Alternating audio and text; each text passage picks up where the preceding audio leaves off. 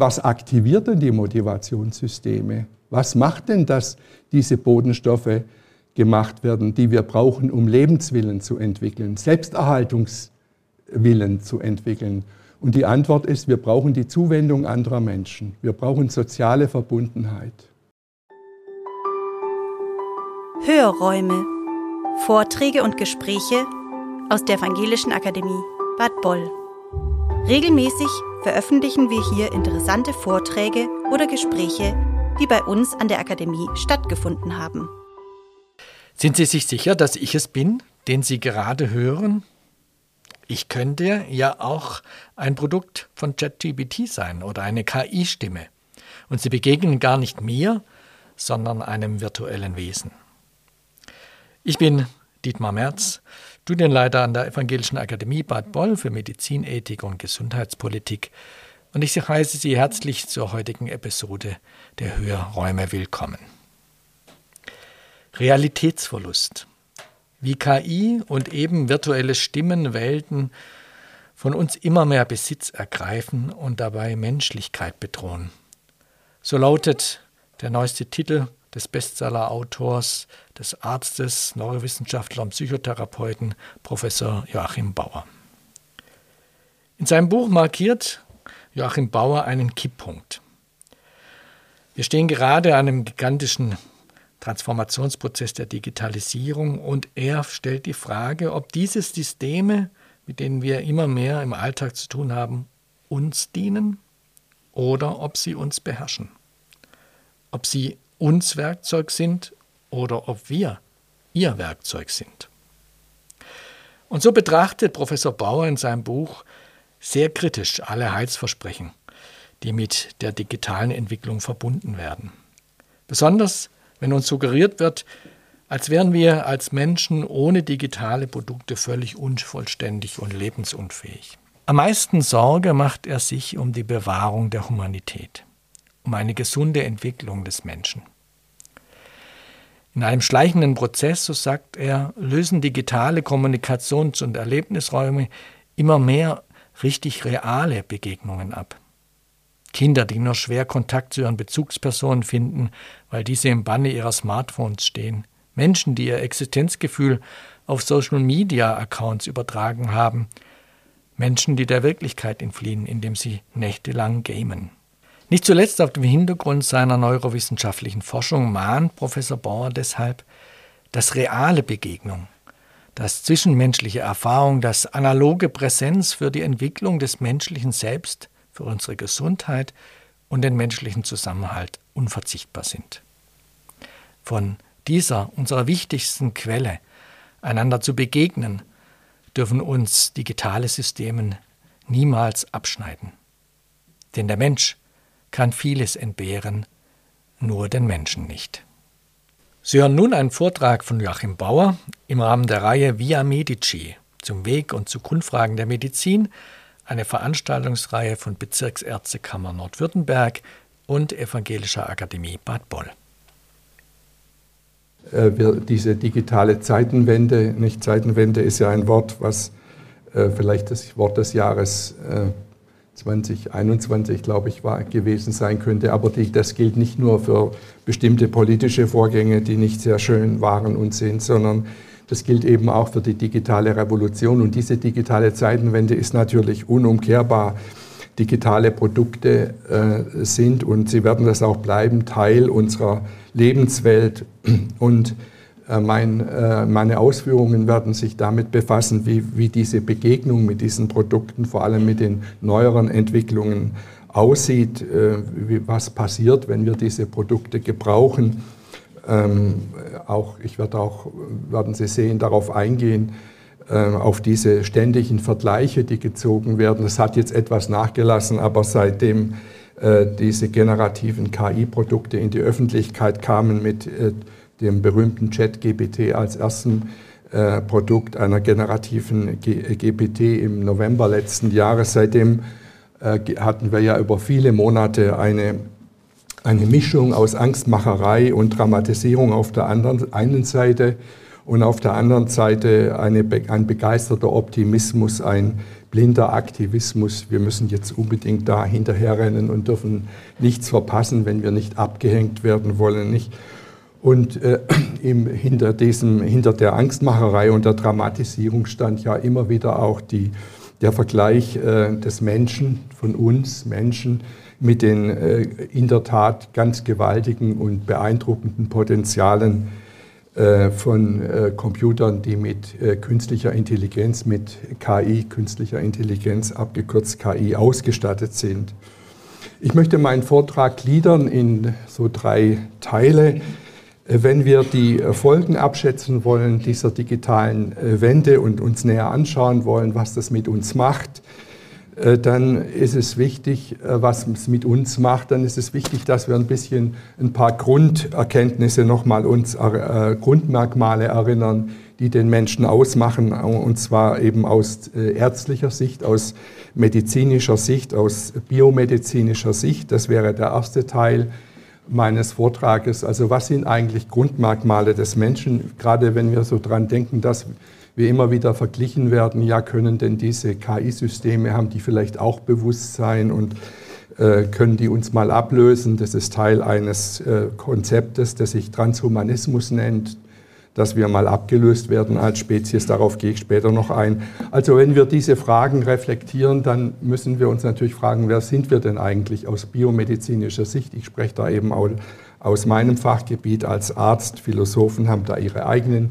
Gedanken dazu. Ich werde also diesen ersten Teil, wer sind wir denn eigentlich aus die Grundmerkmale des Menschen aus biomedizinischer Sicht mit Ihnen reflektieren. Im zweiten Teil, ich werde also äh, hoffentlich nicht mehr als eine Stunde sprechen. Ähm, ich äh, werde gucken, dass ich da ein bisschen Disziplin wahre. Ähm, Im zweiten Teil äh, werde ich ein paar allgemeine Aspekte äh, digitaler Produkte in ihrer Beziehung zu Menschen ähm, äh, generelle Aspekte, die ich jetzt habe schon anklingen lassen in Nebensätzen. Ähm, also was sind so die Versprechen, die damit verbunden sind? Was sind so die Theorien, die dahinter stehen? Ähm, habe den Transhumanismus genannt. Was sind Konzepte, die die Mächtigen, die in, in diesen Konzernen das Sagen haben, in den Digitalkonzernen, was die sich eigentlich vorstellen? Denn es ist äh, durchaus nicht nur so, dass wir sozusagen Nebenwirkungen haben, der beim Gebrauch von digitalen Produkten, sondern hinter, dahinter, in, in sozusagen hinter dem, Vorwand, vor, hinter dem Vorhang dieses großen Theaters stecken auch Regisseure, die noch Konzepte haben, Stichwort Transhumanismus, die weit über die, das hinausgehen, was manche ahnen. Und im dritten Teil meines Vortrages möchte ich dann eben äh, spezifisch die Bedeutung der digitalen Zeitenwende äh, für den Menschen aus ärztlicher Sicht, also was ist mit den Kindern, äh, Kinder, Kinder, äh, äh, kindermedizinische Sicht, aber auch allgemeinärztlich, internistische. Ich bin ja Arzt auch. Was, was bedeuten eigentlich diese ganzen Veränderungen für, das, für die Arzt-Patienten-Beziehung, für die moderne Medizin? So, in, diesem, in dieser Struktur möchte ich meine Ausführungen entwickeln. Vielleicht, ich habe gesagt, dass ich zunächst über einige Grundmerkmale des Menschen ähm, äh, sprechen möchte, aus Bio, äh, über biomedizinische Grundmerkmale äh, des Menschen. Nun ist es natürlich so, ganz klar, der Mensch, äh, der, unser Organismus folgt den, folgt den Gesetzen der Physik und der Chemie. Aber wie es der, der weltbekannte in, an der Harvard-Universität als Professor einst lehrende ähm, aus Deutschland stammende Ernst Mayr gesagt hat, im internationalen Raum, ein, einer der renommiertesten Evolutionsbiologen überhaupt, hat den schönen Satz mal fallen lassen, die Biologie ist keine zweite Physik.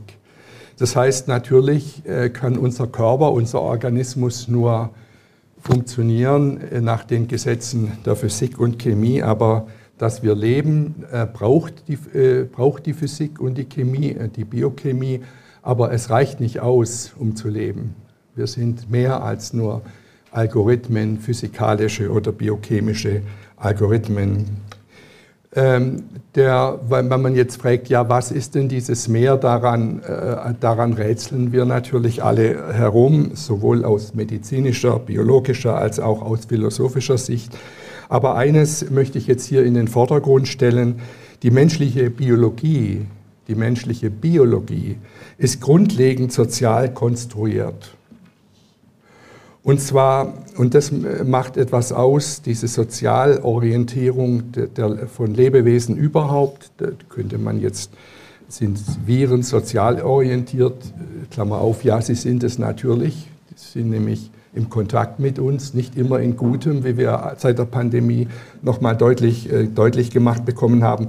Aber alle Lebewesen sind in, in gewisser Weise im weitesten Sinne sozial orientiert. Ich will aber jetzt nicht über Lebewesen im Allgemeinen, sondern wirklich nur über den Menschen sprechen. Und die menschliche Biologie ist ganz besonders sozial konstruiert. Und zwar sowohl hin auf andere Menschen, also auf unsere Mitmenschen, auf Conspecifics, wie man so schön sagt, wenn man evolutionsbiologisch sprechen will, aber auch auf die Natur allgemein. Auch das ist eine soziale Orientierung, denn auch die Natur, die Lebewesen, die Pflanzen, die Tiere gehören natürlich zu unserem sozialen Umfeld. Ich habe ein eigenes Buch darüber geschrieben, Fühlen, was die Welt fühlt, was diesen Gedanken etwas ähm, äh, akzentuiert hat, dass, dass die, die Vorstellung, dass das alles eine tote, dass das eine tote Natur sei, das ist natürlich völliger Unsinn und äh, so Erfolge wie von wie, wie Peter Wohleben und andere, die uns deutlich machen, dass, dass da was lebt, ja, äh, und mit uns auch kommuniziert, dass ähm,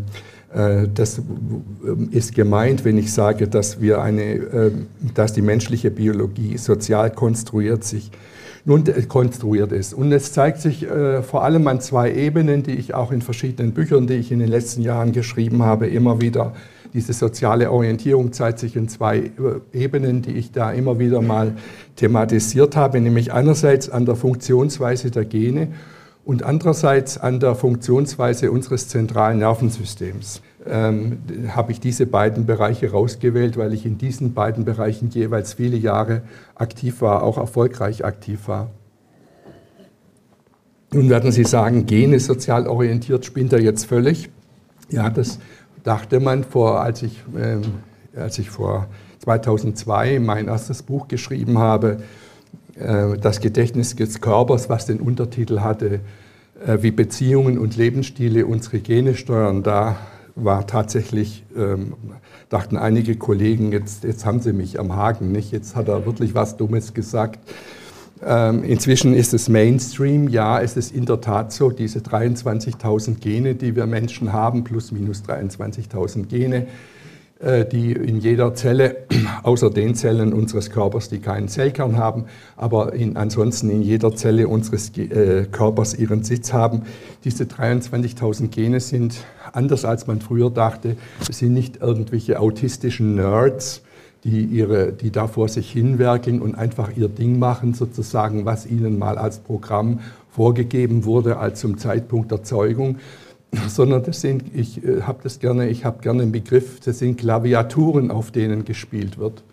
Ja, diese Gene können reguliert werden in ihrer Aktivität und die meisten ähm, Krankheiten, wegen derer heute Menschen den Arzt oder eine Ärztin aufsuchen, liegen nicht etwa darin begründet, dass, die, diese, dass diese, dieses Klavier, diese Klaviatur der Gene irgendwie falsch gebaut wurde, dass da eine Taste klemmt oder so, also dass irgendwas im genetischen Code falsch geschrieben ist, um es so rum zu sagen, sondern die meisten Krankheiten haben damit zu tun, dass Genaktivitäten nicht richtig eingestellt sind. Es ist nämlich so, dass fast alle dieser 23.000 Gene in ihrer Aktivität reguliert werden. Das ist äh, der Fachbegriff dafür ist in der Tat Genregulation, Gene Regulation. Und ähm, dass wir gesund bleiben, hat vor allem damit zu tun, dass Gene permanent ihre Aktivität auf- oder abregulieren, abhängig davon, in was für Umwelten wir leben, in welcher Lebensphase wir stehen. Denken Sie an das Wachstum, Stopp des Wachstums, wenn wir ausgewachsen sind und so weiter, welche Nahrung wir zu uns nehmen. Jede Nahrungsaufnahme ist die Veränderung von Umwelt und darauf muss der Körper mit einem Genaktivierungs- oder Inaktivierungsprogramm reagieren. Das Gleiche gilt natürlich auch für Infektionen. Ich war viele Jahre im Bereich der Immunologie auch tätig und habe mich da vertieft mit befasst. Nicht selbstverständlich können Sie keine Infektion überleben, wenn, wir, wenn, sie nicht, wenn Ihre Gene, unsere Gene nicht in der Lage sind, Genaktivierungsprogramme anzuschmeißen, die schnellstens dafür sorgen, dass dem Eindringling, also dem Erreger, eine Grenze gesetzt wird. Nicht? Und wir wissen also, dass die Ernährung, Bewegung, nicht? In, in, Friedenszeiten, wenn wir mal von Infektionen und Katastrophen absehen, dass in friedlichen Lebenszeiten an, auf dieser Klaviatur unserer 23.000 Gene vor allem drei Faktoren spielen, ob wie wir uns ernähren, ob und wie wir uns bewegen und drittens, was unsere sozialen Beziehungen sind. Ja, das sind die drei einflussreichsten Faktoren. Und das, was früher gedacht wurde über die Gene, dass das so statische Prädiktoren sind für das, was im Leben eines Menschen passiert, das beruhte auf der irrigen Vorstellung, auf der irrig, äh, irrig, weil einseitigen Vorstellung, dass nur die Struktur, nur der Code, nur die Sequenz der, der, der, Nuklein, der Nukleotide innerhalb der DNA-Spirale, ja, dass nur das ausmache, ob ob äh, ein Mensch jetzt eine besondere Gesundheit oder eine besondere Anfälligkeit für Krankheiten hat. Und wir wissen, dass Gott sei Dank weniger als 5% aller Erkrankungen, wegen derer wir Ärzte aufsuchen müssen, Ärztinnen aufsuchen müssen, weniger als 5% mit diesen Strukturfehlern, wenn ich das jetzt mal in Anführungszeichen sagen darf, zu tun haben. Gott sei Dank nicht. Also wenn dann äh, gesagt wird, ja, wir haben jetzt äh, vor ein paar Jahren, das kommt dann immer groß in der Presse, Gen, Gen für Brustkrebs entdeckt. Ne, das, das, ist, das hat Sensationswert. Das wird dann groß aufgeplustert. Wenn dann äh, drei Jahre später festgestellt wird, dass nur wenig, um die fünf, etwas weniger als fünf Prozent der Frauen, die Brustkrebs haben, aufgrund dieser Genmutation den Brustkrebs haben, das wird dann im Kleingedruckten, wenn überhaupt wird es noch im Kleingedruckten erwähnt. Ne. Die Leute sind erstmal aufgestockt. Das gleiche gilt für den Alzheimer, die Alzheimer-Demenz, über die ich auch gearbeitet und geforscht habe. Nicht, wenn, wenn dann gesagt wird, ja, wir haben ein Gen, es gibt Gene, die Alzheimer machen, früh sogar, nicht besonders früh auftretende Formen von Demenz. Ähm, aber wenn man guckt, wie viel Prozent aller Menschen, die Alzheimer haben, haben denn eine solche genetisch bedingte Form, dann sind es wieder 5 Prozent oder etwas weniger. Nicht? Und so, also das, da gibt es dieses alte Modell, gut, Menschen hätten gute Gene in Anführungszeichen oder schlechte Gene. Das war auch das, was zum Rassismus führte, nicht? Ja, der Großvater hat schon getrunken, der Bub fängt jetzt auch schon an. Ne? Es liegt halt in den Gene. Und Frau Häberle, Sie haben eine Depression, Ihre Großmutter hätte ja auch eine Depression gehabt, das haben wir halt in den Genen. Nicht? Dass es aber nicht genetische Transmissionen in Familien gibt, wenn wir zum Beispiel von Depressionen sprechen, Daran denkt man nicht, weil es viel aufregender ist zu sagen, wir haben was. Und witzigerweise ist es eben so, dass diejenigen, die am wenigsten von Genen verstehen, am meisten diese irren Theorien verbreiten. Nicht? Wie zum Beispiel Richard Dawkins mit seinem Weltbestseller äh, Das egoistische Gen. Es gibt wenige Wissenschaftsbücher, die mehr Unsinn in den Buchdeckeln verpackt haben, als, in, dies, als in, die, in diesem Buch finden können. Denn Gene sind selbstverständlich nicht egoistisch, sondern Gene sind Kooperatoren und Kommunikatoren. Denn um eben reguliert zu werden, um aktiviert oder auch wieder inaktiviert zu werden, müssen Gene Signale von außen empfangen. Deswegen sind sie Kommunikatoren. Und diese Signale, die die Gene erreichen, das sind sogenannte Transkriptionsfaktoren, weil wenn ein Gen aktiviert wird, dann sprechen wir von Transkription. Ja?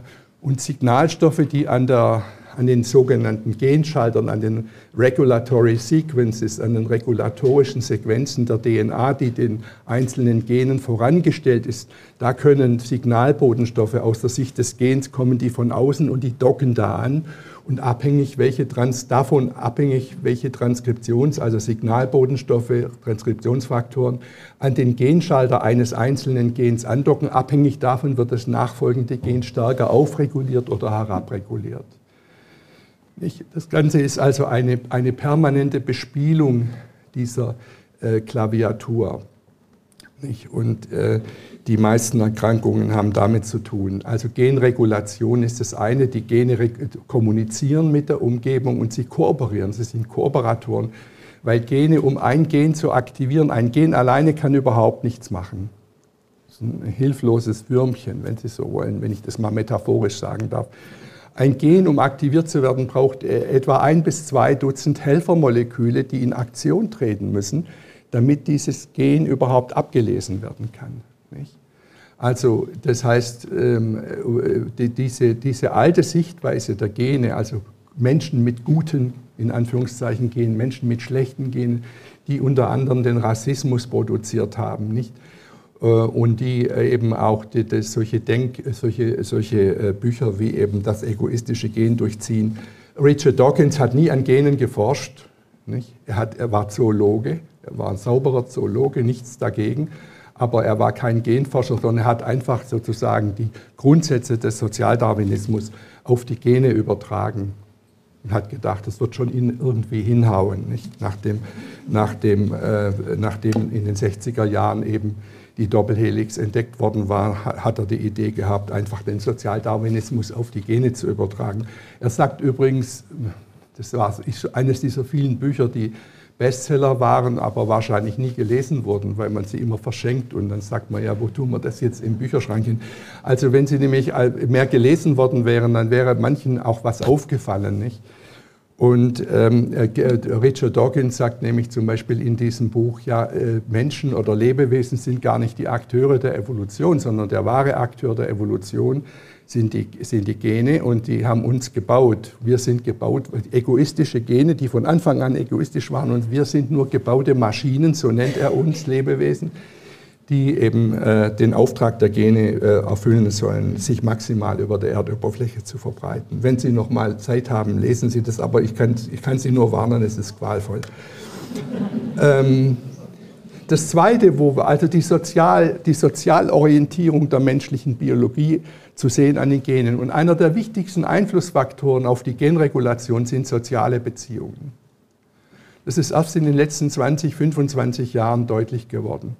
Das heißt, wie wir zum Beispiel Kinder Anregungen geben, ob wir ihnen Anregungen geben und ob es Anregungen sind, die sie bewältigen können oder ob es Druck ist, mit dem wir ihnen nur Angst machen, das entscheidet zum Beispiel darüber, ob bestimmte Gene, die das Hirnwachstum beeinflussen, aktiviert werden oder nicht. Und man weiß heute, dass passende Stimuli, wo Kinder Anregungen haben, wo sie sagen, ja, das ist interessant, da lerne ich was, da mache ich mit, dass eine solche Situation zum Beispiel Nervenwachstumsfaktorgene aktiviert, unter anderem den Brain-Derived Neurotrophic Factor.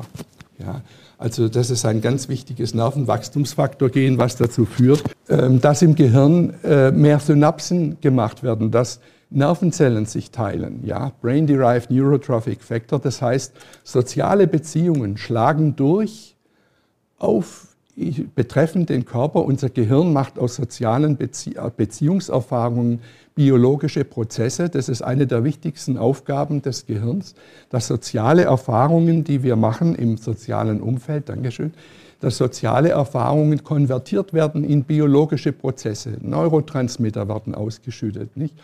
Es werden sogenannte Second Messenger-Ketten in die einzelnen Zellen hinein aktiviert und diese, diese Signalketten landen bei den Genen und führen zur Aktivierung oder Inaktivierung von Genen. Das habe deswegen soziale Orientierung der menschlichen Biologie. Der zweite äh, Bereich, an dem wir das sehen kann, ist das zentrale Nervensystem, das ZNS.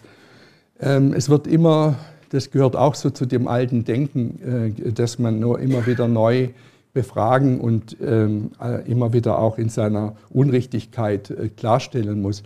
Es gibt keinen Selbsterhaltungstrieb bei Menschen von alleine, nicht so ein, sondern wenn der Mensch die, die, die, die Lebensenergie, die wir haben, die Lust zu leben, ja, morgens rauszukommen, zu sagen, ja, ich mache weiter, ich bringe mich nicht um, ich mache weiter, diese Lust zu leben, die hängt ab, ja, ich werden gleich sehen, warum ich so krass rede, diese Lust zu leben und uns, uns, uns dem Leben zuzuwenden, die hängt ab von der Aktivität eines nervalen Systems, was seinen Sitz in der Mitte des Gehirns haben, hat, dem sogenannten Motivationssystem. Das sitzt im Mittelhirn. Und das ist ein Nervenzellnetzwerk, was Bodenstoffe macht, die Lebensenergie machen, Dopamin, Oxytocin, endogene Opioide, die dafür sorgen, dass wir unserem Körper schmerzfrei erleben können. Aber Dopamin vor allem als die Energiedroge des Lebens. Das Kerosin des Flugzeuges, dem entspricht das Dopamin im menschlichen Organismus. Nicht? Und das heißt, der Lebenswille ist nicht etwa, wie sich viele vorstellen, wie so ein Schwimmkörper. Äh, wenn Sie den runtertauchen, ne, einen Meter, dann, und lassen ihn los, dann floppt er wieder hoch. So funktioniert der Lebenswille nicht. Lebenswille entsteht dadurch, dass die Motivationssysteme aktiviert werden. Und nachdem wir die Motivationssysteme entdeckt haben vor 25 Jahren, konnten wir auch untersuchen, oder drei, ja, 25 Jahre kommt hin, da wissen könnten wir auch untersuchen, was aktiviert denn die Motivationssysteme? Was macht denn, dass diese Bodenstoffe gemacht werden, die wir brauchen, um Lebenswillen zu entwickeln, Selbsterhaltungswillen zu entwickeln? Und die Antwort ist, wir brauchen die Zuwendung anderer Menschen. Wir brauchen soziale Verbundenheit. Ja? Das ist es, was diese Systeme aktiviert. Geld aktiviert diese Systeme auch. Geld gibt es aber erst seit 5000 Jahren. Den Menschen gibt es aber so mit Sprache seit etwa 200.000 Jahren. Nicht? Und getrennt von den anderen Menschen, äh, von den anderen Primaten haben wir uns vor zwei bis vier Millionen Jahren von der letzten, von den Schimpansen. Nicht?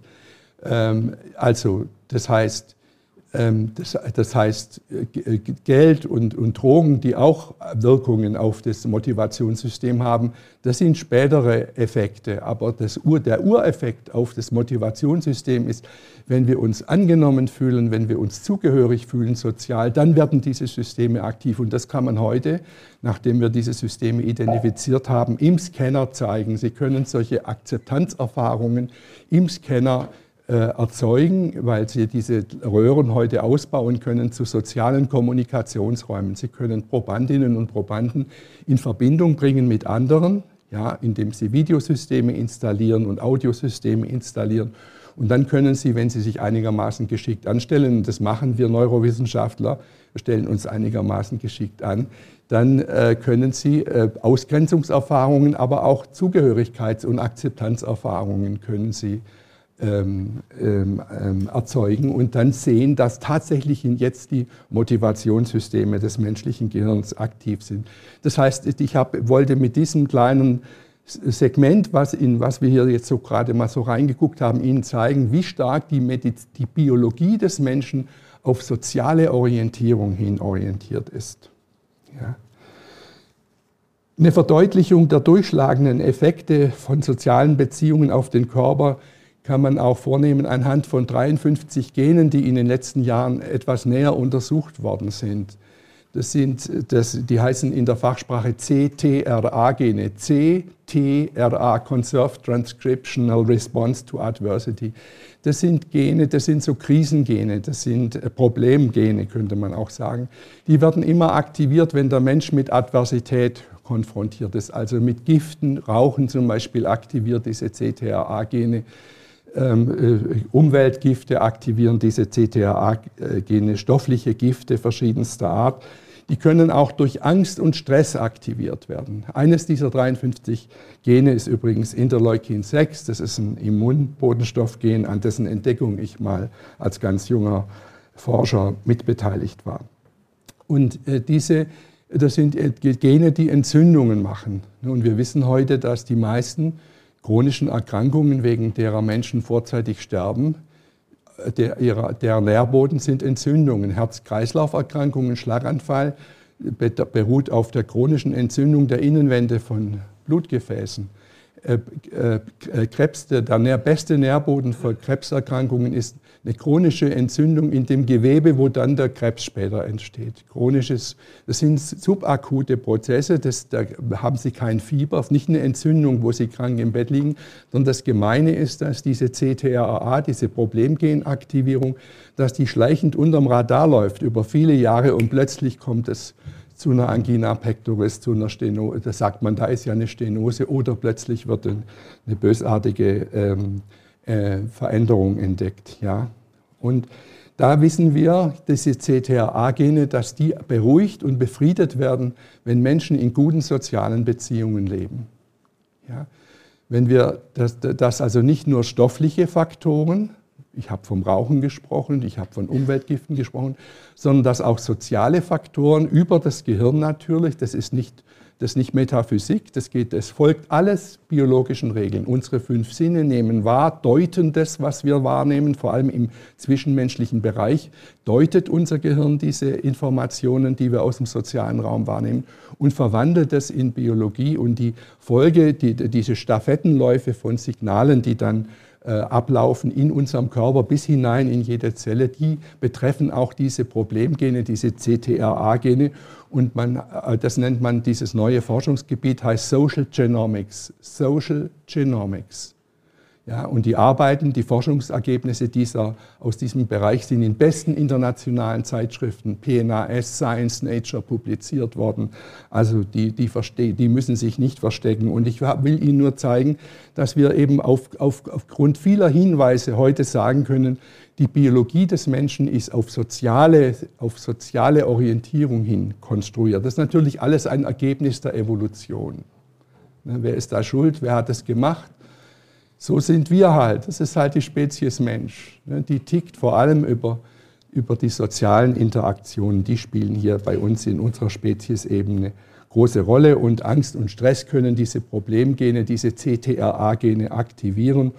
Und ähm, soziale Verbundenheit kann, können, können diese Gene befrieden. Auch das ist in experimenteller empirischer Forschung gezeigt worden. Also Conclusio dieses ersten Teils meines Vortrages ist, Menschen brauchen nicht nur aus sozialen, sondern auch aus biologischen Gründen Kontakt zu Mitmenschen. Ja? Einsamkeit ist toxisch. Hm? Nicht nur Stoffe können toxisch sein, Einsamkeit ist toxisch. Und zur sozialen Umwelt gehört aber auch die Natur. Ja? Das spielt eine Rolle, weil, weil wir bei den virtuellen Welten, über die ich jetzt nachher noch sprechen werden, weil es da auch ein Konzept gibt, ja auch die ganze Umgebung, die Natur durch, durch Simulationen zu ersetzen. Also die Natur, auf die sind wir auch orientiert, die gehört auch zu unserer sozialen Umgebung. Wir haben eine große Menge an Literatur, an Forschungsliteratur, die zeigt, wie bedeutsam die Erle Erlebnisse, die wir in der freien Natur machen, für die Gesundheit des Menschen sind. Also in die Natur zu gehen, ist zum Beispiel eines der besten und nebenwirkungsärmsten oder freien, wenn Sie so wollen, Antidepressiva. Deswegen ist es gut, wenn wir rausgehen. Ja? Und wenn wir im freien Sport machen, wenn wir in die Parks gehen und dort laufen und joggen oder mit unseren Kindern noch eine Radtour machen am Abend. Und äh, Menschen, und das ist jetzt äh, die dritte Folgerung aus diesem ersten Teil meines äh, Vortrages, Menschen brauchen natürlich jetzt dementsprechend auch eine Medizin, ja, die nicht nur molekulare, also physikalisch-biochemische Aspekte der Gesundheit berücksichtigt, sondern die sich für die soziale Situation Patient, des Patienten interessiert. Ja und die den sozialen Faktor auch in die Arzt-Patienten-Begegnung einbezieht. Ja, in der Art, wie der Arzt, die Ärztin ihrer Patientin oder ihrem Patienten begegnet, das kann sehr unterschiedlich aussehen, wie wir alle wissen. Ne? Da sollte auch was spürbar sein, spürbar gemacht werden für den Patienten, weil das ein Teil dessen ist, was die Medizin an Heilangeboten liefern kann und, oder anbieten kann. Das sozusagen zum ersten Teil meines Vortrages Grundmerkmale, einige biomedizinische Grundmerkmale des Menschen. Also kein soziales Geschwafel, sondern biomedizinische Grundmerkmale. Nicht so weit sind wir heute. Wir müssen nicht mehr sagen, ja, der Mensch ist schon irgendwie ein soziales Wesen und so. Vielleicht stimmt es auch nicht und so. Nein, nicht? Wir sind biomedizinisch, unsere ganze Biomedizin ist auf Sozialität hin ausgerichtet. Nun, wie ich schon angekündigt habe, möchte ich im zweiten Teil meines Vortrages jetzt einige allgemeine Aspekte der Beziehung von digitalen Produkten zu Menschen äh, kurz ansprechen. Ja. Wir haben bei digitalen Produkten ja sozusagen eine, eine ähm, Produktkette. Ja, wir haben die Smartphones, äh, wir haben dann die Applikationen, die auf ihnen installiert sind, also vor allem die Social-Media-Applikationen. Denken Sie an Instagram, denken Sie an X, vorher Twitter oder, oder Facebook, nicht diese ganzen äh, TikTok und so weiter, wie sie alle heißen, also die Smartphones, die Social-Media-Applikationen. Dann haben wir die Möglichkeit, äh, auf die, mit den Smartphones, aber auch mit den Computern, äh, wird es meistens zu Hause dann gemacht, weil die Bildschirme da größer sind, Videospiele zu spielen, aber man kann es natürlich auch auf dem Smartphone machen. Äh, wenn Sie äh, Bahn fahren, ich bin ja viel wegen meinen Vorträgen mit der Bahn unterwegs, bin ich immer ganz erstaunt, wie ausgewachsene Männer dann stundenlang am Smartphone Spielchen spielen. Und da denke ich immer, hoi, ja, mh, gut. Und dann äh, also Social Media äh, Videospiele, wo es dann meistens darum geht, vernichten oder vernichtet werden. Nicht? Also das ist natürlich immer das Grundspiel. Die, die ganz wenigen äh, schönen Spiele, die es gibt, die so was Konstruktives oder was mit Kommunikation zu tun haben, die gibt es, aber die, die spielt keiner. Gell? Gut. Weil die Leute, die das spielen würden, die lesen vielleicht lieber Bücher. Und dann die Welt der Videospiele. Sie wissen ja, Sie, wir haben ja alle mal reingeguckt, wir sollten viel öfters reingucken, vor allem wenn unsere Kinder spielen oder Enkelkinder spielen. Setzen Sie sich daneben. Lassen Sie sich zeigen, was da ist. Ja? Das ist sehr wichtig, komme ich noch vielleicht in der Diskussion drauf, warum das wichtig ist. Anteil nehmen. Deswegen habe ich auch dieses Buch geschrieben, weil das sind Welten, die so Bücherlesern wie uns, ja, hier in diesem Saal, viel zu fremd sind. Wir sollten uns dem öffnen. Wir wissen gar nicht, was da abläuft in Generation Z, bei denen, die Ende der 90er Jahre und später geboren sind. Die leben in einer ganz anderen Welt als wir. Und wir tun gut daran, uns zu interessieren, in welcher Welt die leben. Und ich habe dieses Buch vor allem geschrieben, um meinen Leserinnen und Lesern deutlich zu machen, in welcher Welt die leben. Gut, und jetzt, also Videospiele sind künstliche Welten. Ne? Da sind sie entweder in der, in der unmittelbaren äh, Position oder sie haben einen Vertreter, einen Stellvertreter, einen Avatar im Spiel, den sie, den sie steuern. Ja? Oder äh, so, und, und dann spielen sie. Und da sind sie dann in einem Weltenraum, in einem äh, simulierten Weltenraum. Ja? Und jetzt die Fortsetzung dieses, dieser Geschichte ist, nennt man Metaversum. Das ist jetzt nicht mehr was zum Spielen, sondern das ist sozusagen die Ausweitung der, äh, des, der Videogame-Welt auf das allgemeine Leben. Das Metaversum, das ist mit diesem Begriff bezeichnen äh, die, die das jetzt schon anbieten, zum Beispiel äh, Mark Zuckerberg und auch einige andere Firmen, drei, vier andere Firmen, können Sie diese Welt, dieses das Metaversum betreten Sie auch mit einer Brille, mit einem Headset und dann sind Sie in einer Welt, in der Sie nicht nur gamen, das spielt da nur noch eine Randrolle, sondern in der Sie Ihr Leben verbringen. Da sind Sie mit einem Stellvertreter unterwegs, mit einem sogenannten Avatar.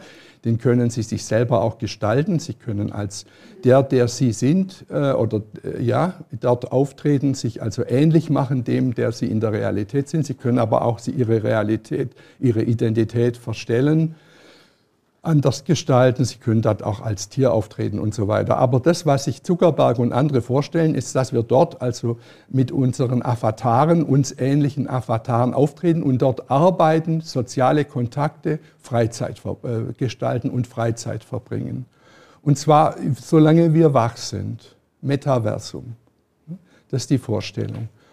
Und arbeiten heißt zum Beispiel, das bedeutet, dass jetzt schon die ersten Kanzleien, Rechtsanwaltskanzleien im Metaversum Büros aufgemacht haben, wo sie dann mit ihrem Avatar hingehen können und mit ihrer Frau, die vielleicht auch einen Avatar hat und die Scheidung vornehmen lassen können und sowas. Oder ja, Firmen, die Firmenbesprechungen im Metaversum machen. Globale Firmen, die sagen, wir treffen uns da und da. Sie müssen im Metaversum wenn Sie sich dort ausstatten als Avatar, müssen Sie bezahlen. Ja? Für die Figur und vor allem für die Kleidung, die Sie der Figur geben, müssen Sie bezahlen. Frauen können sich dort Handtaschen kaufen, auch von den üblichen Firmen, Gucci und so weiter. Die sind dort auch so teuer im Metaversum. Ne? Und wenn Sie sich, wie diese Firma, von der ich gerade sprach, äh, Hengeler und Lutz heißt die, das ist eine ganz berühmte deutsche Anwaltskanzlei, die hat sich dort für mehrere hunderttausend Euro ein, ein Gelände und ein Gebäude gekauft mit Büros. Und es gibt jemanden in der Schweiz, der hat sich ein Haus äh, gekauft im Metaversum, also ist alles simuliert, ne? virtuelle Welt. Ja? Der hat sich ein Haus gekauft ne, neben einem berühmten Musiker aus der Jugendszene, der hat dafür 350.000 Schweizer Franken bezahlt. Ja? Und alle Geschäfte, die Sie da machen im Metaversum, gehen 50 Prozent des Umsatzes im Falle vom Metaversum des, der, Mark Zuckerberg macht 50 Prozent des Umsatzes gehen an das Metaversum von Mark Zuckerberg. Das ist also eine große auch Geldmaschine. Und da die Vorstellung ist, und Mark Zuckerberg will, dass es gibt, er hat noch drei, vier kleinere Konkurrenten, aber er will versuchen, dass sein Metaversum das Metaversum wird, in dem wir dann alle leben. Und die Vorstellung ist, wenn dann fast alle anderen, die Sie kennen, da schon drin sind, dann müssen Sie auch rein. Das ist ganz ähnlich wie bei den Social Media. Ne? Alle Freundinnen der 14-, 16-jährigen jungen Frau sind schon drin. Ja? ja, du, warum bist du denn nicht drin? Wir, wir unterhalten uns dort auf Instagram, zeigen uns, was wir gerade machen, schicken uns Bildchen hin und her. Du nicht, wenn du da nicht mit drin bist, bist du gar nicht, nimmst du gar nicht am Leben teil. Also das ist diese Produktkette. Und das große Versprechen dieser digitalen Produkte, also Social Media, Gaming, da komme ich noch drauf, und Metaversum, das große Versprechen ist mehr soziale Verbundenheit über digitale Kanäle, Klammer auf, in virtuellen Welten, Klammer zu. Ja? Nicht? Da sind sie verbunden. Und ich habe ja gerade gesagt, zu den Grundmerkmalen des Menschen gehört der Wunsch nach sozialer Verbundenheit. Das ist das, was die Motivationssysteme antreibt. Und die, die Menschen, die, Te die Techniker, diese Gurus, diese digitalen Gurus, die die digitalen Systeme gemacht haben, über die ich gerade spreche, die sind ja nicht vom lieben Gott runtergefallen, sondern die wurden gemacht, Instagram, Facebook, TikTok, das wird ja alles konstruiert in den großen Digitalkonzernen der Vereinigten Staaten. Die Ingenieure und, und, und Digitaltechniker, die diese konstruiert haben, die haben alle unsere neurowissenschaftlichen Daten genauestens studiert und auf der Basis dieser neurowissenschaftlichen Daten, die sagen, soziale Verbundenheit ist der Haupttriebfaktor für Menschen, auf der Basis haben die diese Systeme gemacht. Jetzt ist nur so, das ist das große Versprechen und das ist der Grund, warum das so eine Sogwirkung hat. Ja? Die Sogwirkung, das ist eine magnetische Sogwirkung, eine Suchtwirkung. Ja? Suchtwirkung. Das ist digitales Kokain. Ja? Digitales Kokain. Und, der, und jetzt ist, das hat aber einen Preis. Ne? Der Preis ist, dass wir ganz erhebliche, und darüber werde ich ein bisschen sprechen nach, in den nächsten Minuten, wir haben erhebliche Irritationen und Minderungen analoger Kontakte. Ja? Und wir haben eine zunehmende Verlagerung des gesamten Lebens vieler Menschen, des gesamten Lebens vieler Menschen, ich habe nicht alle Menschen gesagt, aber vieler, vor allem junger Menschen, ich sprach vorhin von Generation Z, das sind nämlich die, Generation Z ist die Bezeichnung für die Generation, die mit diesen Produkten aufgewachsen ist, in ihre Kindheit sozusagen und Jugend da schon mit diesen Sachen macht. Das ist Generation Z. So, dass, es, dass, dass also nicht nur das, die analogen Kontakte irritiert und gemindert werden, sondern dass zunehmend das gesamte Leben verlagert wird in die digitalen Kommunikationskanäle und in die virtuellen Räume.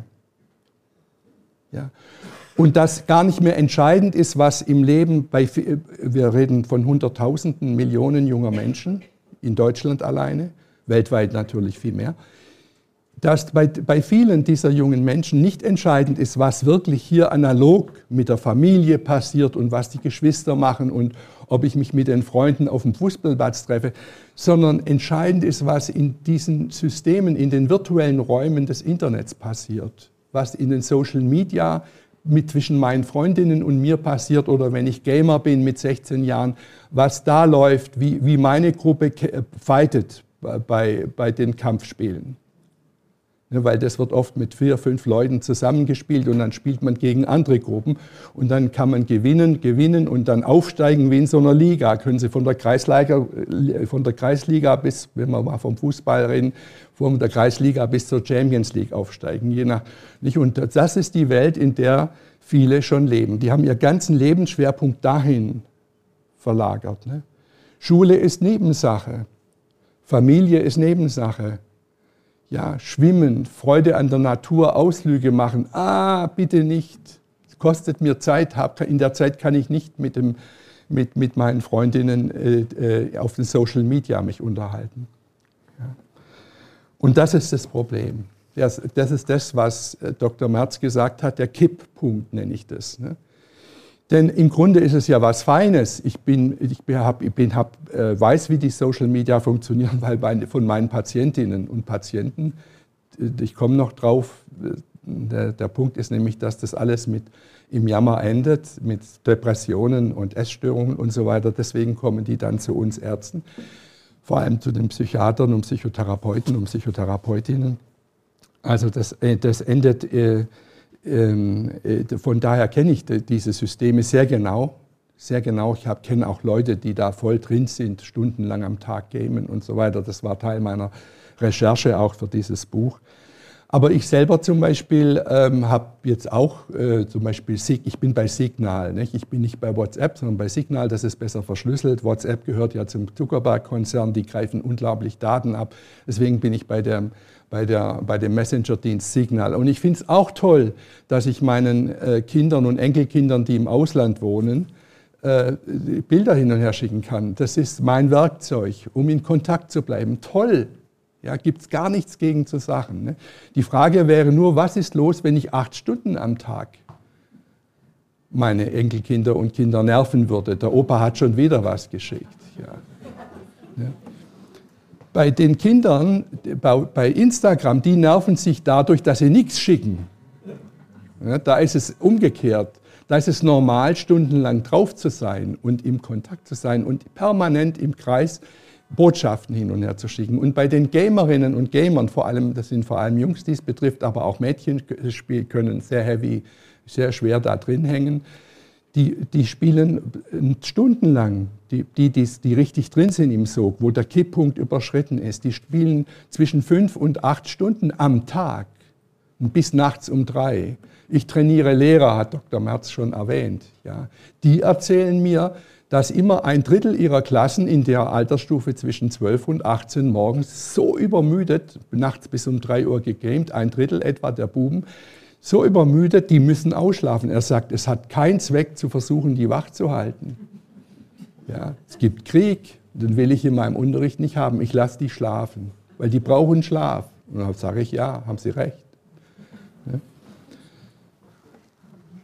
Sogwirkung, Kipppunkt, ne, das sind die Stichpunkte. Hm. Und ganz kurz, ich will es jetzt nicht zu weit, deswegen habe ich ja das Buch gesch äh, geschrieben, sodass Sie sich da noch mal ein bisschen vertiefen können. Aber denken Sie nur, also diese Kipppunkte, denken Sie an Smartphone, ja. Sie treffen sich mit jemandem, wir Erwachsene, mit einem Freund, mit einer Freundin, mit einer bekannten Berufskollegin. Sie, das Gespräch liegt Ihnen am Herzen. Es geht vielleicht darum, dass Sie Schwierigkeiten am Arbeitsplatz haben und eine Unterstützung brauchen oder so. Und dann legt jemand, während Sie denken, jetzt ist wichtiges Gespräch oder Sie, äh, Sie, sind vielleicht mit jemandem zusammen, wo Sie, den, Sie, den Sie gerne für sich als Partner oder Partnerin gewinnen würden. Und dann legt Ihr Gegenüber das, Her äh, das also zum kleinen Mittagessen verabredet und legt da jemand das Smartphone schon mal auf den Tisch. Und dann wissen Sie ja, wie es abläuft. Ja. Also das nennt man, da gibt es ein neues Wort in der Forschung. Man hat nämlich untersucht, wie das Partnerschaften stört, wenn das einer der Partner macht. Das nennt man Fubbing. Das ist ein Kunstwort von Phone und Snubbing. Snubbing heißt jemanden kränken, kompromittieren. Ja? Und Phone ist mit dem äh, Smartphone. Ne? Deswegen Fubbing. Ja? Man hat gefunden, dass in Partnerschaften, wo das ja leider auch äh, stark um sich gegriffen hat, nicht, er hat die Freundin am Arm und links, rechts im Recht, am links hat er das Handy und telefoniert mit irgendjemand anderem, der auch ganz wichtig ist. Ne? So. Und wenn, wenn das in Partnerschaften läuft, dann führt das zu schweren Störungen der Partnerschaften. Das hat, haben Forscher inzwischen untersucht. Ich meine, wenn es kein Phänomen wäre, was bedeutsam wäre quantitativ, würden es die Forscher ja nicht untersuchen. Fabbing. Können Sie googeln und finden Sie das. Ne? Oder denken Sie an den Umgang, was wir auch im Alltag sehen, ja? Ähm, die Bezugsperson, erwachsene Bezugsperson mit einem Kleinkind, nicht? so zwischen 0 und 5 Jahre, am Handy. Ja? Nimmt die wertvolle Zeit, die sie hat beim Spazierengehen, die Bezugsperson sind oft auch Väter, nicht Sie meine ich jetzt die Bezugsperson, nicht die Frau, also Vater oder Mutter oder sonst jemand, der auf das, für das Kind sorgen soll, anstatt die wertvolle Zeit für die Kommunikation mit dem Kind zu verwenden, das Kind anzusprechen, ne, zu spiegeln, in Resonanz zu gehen, sind sie am, sind sie am Handy. am Smartphone. Ne? Wir, da komme ich im dritten Teil noch dazu, was das macht. Das hat biologische Auswirkungen, auch für das Kind. Ne?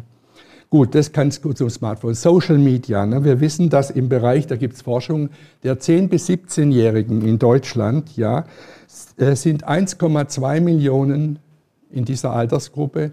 1,2 Millionen junge Menschen sind mehr als vier Stunden täglich äh, in Social Media. Vier Stunden täglich ist sozusagen eine, äh, ist eine homöopathische Dosis, Herr Kollege de la Porte. Ja?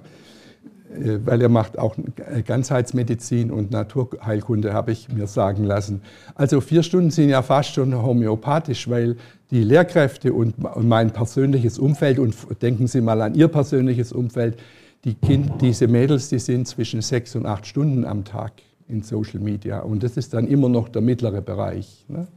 Es gibt dann noch krassere Fälle.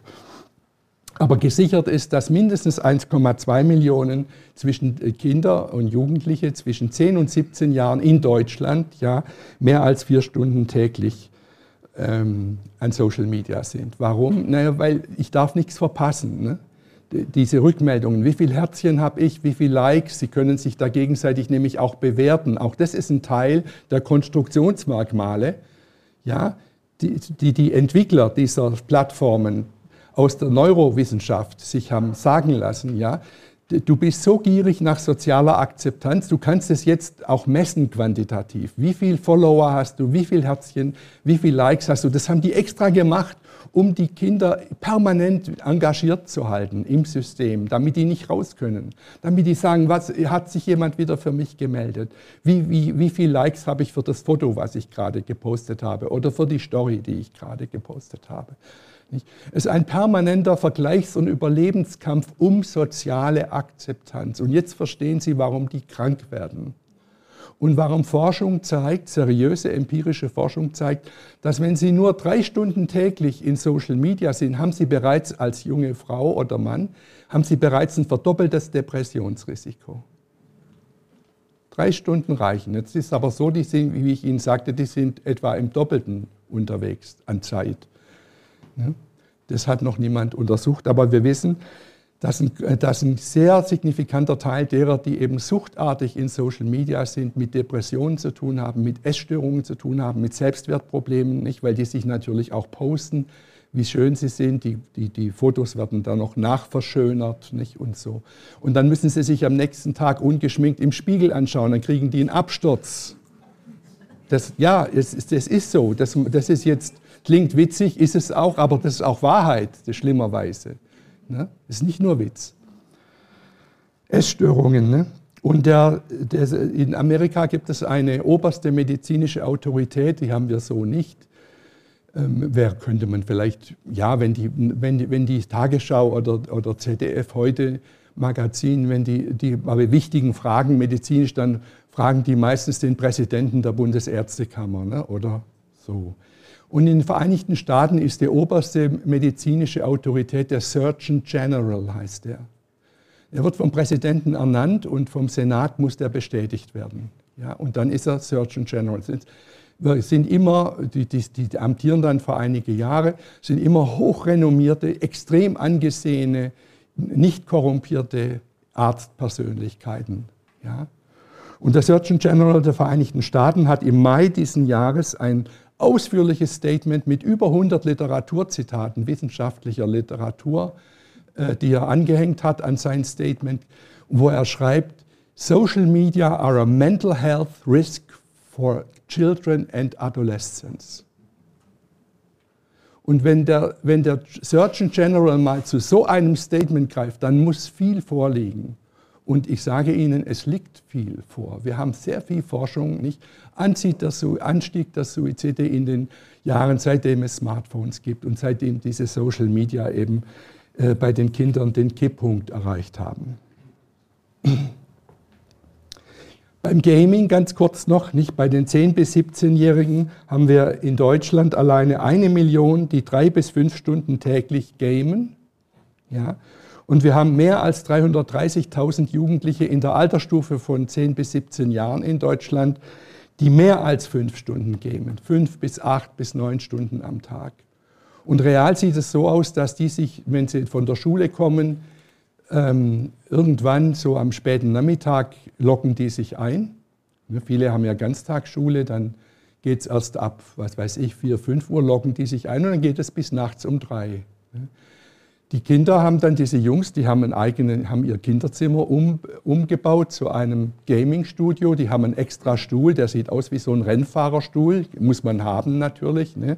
Und irgendwelche idiotischen Großeltern schenken sowas dann zu Weihnachten auch. Ne? Der kriegt, wird dann also gepampert, der arme Bub. Ne? Kriegt dann, hat dann große Bildschirme. Nicht? Und dann, äh, und dann macht, er, macht, er, macht er das Zimmer zu. Ne? Die Mutter und der Vater kommen da nicht mehr rein. Hallo, äh, äh, Georg, wir essen Abendessen, was Leckeres gemacht. Ja, bring's mir hoch. Ne? Dann, wenn die Mutter Gnade findet bei dem jungen Knaben, macht er kurz auf und nimmt die Pizza entgegen. Ne? Oder er lässt sie sich selber kommen. So läuft das jetzt in Familien ab. Und das, da spielen sich zum Teil wirklich äh, Dramen ab, weil das eben auch eine Suchtwirkung hat. Ich bin wirksam, ich bin verbunden mit den anderen, ich kriege Anerkennung. Das sind genau die, die, die Trigger, die die, die die Konstrukteure dieser Spiele eingebaut haben, damit diese Buben da nicht wegkommen von. Weil mit diesen Spielen wird Geld verdient, mit Social Media wird auch Geld verdient weil die Daten ganze Kommunikation, die Sie dort haben das, bei Social Media, wird von Spracherkennungssystemen abgegriffen, sodass das, dass das System weiß, wer, sie, wer das die junge Frau ist und auf was die steht. Und so kriegt sie dann am Rande ja, die sogenannten Feeds, am Rande der, der eigentlichen Kommunikation, die sie mit ihren Freundinnen macht, erscheinen oder unten, je nachdem, wie das Ding konstruiert ist, erscheinen Werbungen. Und damit machen die ihr Geld. Das, das, deswegen sind die Milliarden schwer, deswegen ist Herr Zuckerberg Milliardär. Und beim Gaming ist es genauso. Das heißt, Sie müssen dort, äh, die Anschaffung des Spiels ist oft der kleinste Punkt. Die In-Game-Käufe in-game-käufe. Das, was Sie sich kaufen müssen, wenn Sie spielen, zum Beispiel Waffenausstattung, damit Sie besser gamen können, damit Sie erfolgreicher gamen, das ist das, was Milliarden bringt, diesen Firmen. Das sind Milliardenmärkte alleine in Deutschland. Sucht, Kokain, digitales Kokain. Das Metaversum als nächster Schritt, nicht eine große Geldmachmaschine wir sollen darüber gehen. Unser ganzes Leben, so wie die Kinder das jetzt schon machen zum Teil, jeden, nicht alle, ne, sind, ist ein, aber ein signifikanter Teil der Kinder, hat sein Leben darüber verlagert. Realitätsverlust, das ist der Grund für diesen Titel. Ja, das letzte Produkt in dieser Kette von Produkten sind jetzt die generativen KIs, also die generativen KI-Modelle, künstliche Intelligenzmodelle, die, die, die gibt es schon lange, nicht alles. Also jeder jeder Tesla fährt seit Jahren mit KI, seitdem es Tesla gibt, diese Autos. Alle, alle Navis fahren mit KI, also die, die sind eingebaut in, auch Google funktioniert seit Jahren, wenn Sie googeln, dass Sie das finden, was Sie suchen, das läuft über KI. Aber jetzt ist es ins öffentliche Bewusstsein gekommen, seitdem eben ChatGPT vor allem benutzbar ist und hat jetzt natürlich viel Aufregung äh, erzeugt, ist ja auch tatsächlich natürlich ein Phänomen und ich will das jetzt gar nicht schlecht machen. Ich stehe da völlig äh, respektvoll vor diesen Entwicklungen.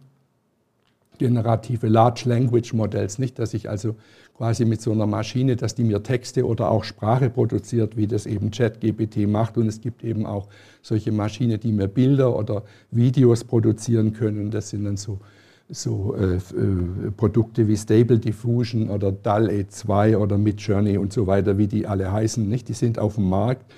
Und da ist jetzt natürlich so die Frage, der, das habe ich ja am Anfang gesagt, der Vergleich Computer mit KI und Mensch. Nicht? Dann wird, ja, die lösen uns bald ab und, und der Mensch wird überflüssig. Naja, das ist jetzt die Frage. Da ist, das ist gar nicht, die Frage ist nicht so ganz dumm, ja.